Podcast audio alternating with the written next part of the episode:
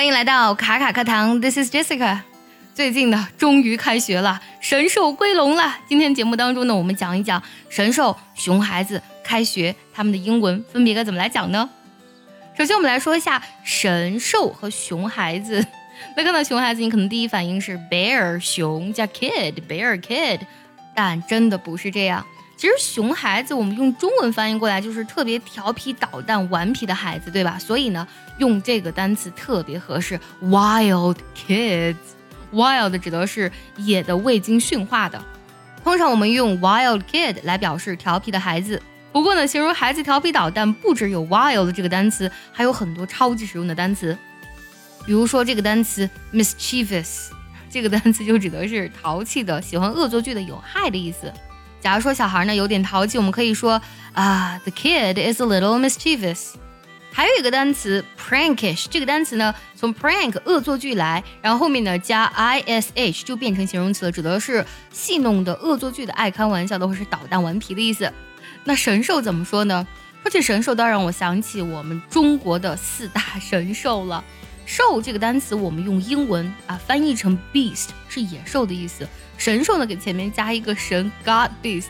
不过呢，非常巧的是啊，有一款游戏的名字就叫神兽，The God Beast。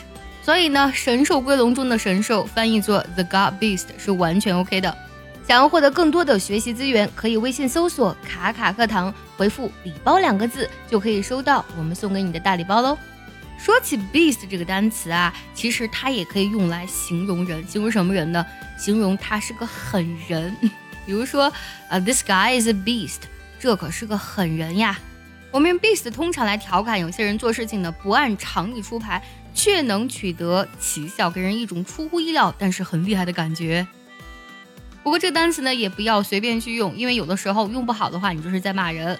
一定要结合具体的语境用这个单词。最后说一下开学，开学其实就是学校开放了，对吧？我们可以用这个单词 open，打开，school opens。或者呢，给 open 前面加一个词缀 reopen，学校重新开放了。那你可能会问了，为什么只能用 open，不能用 start 或是 begin 呢？这两个单词也可以用，但是意思上会稍有不同。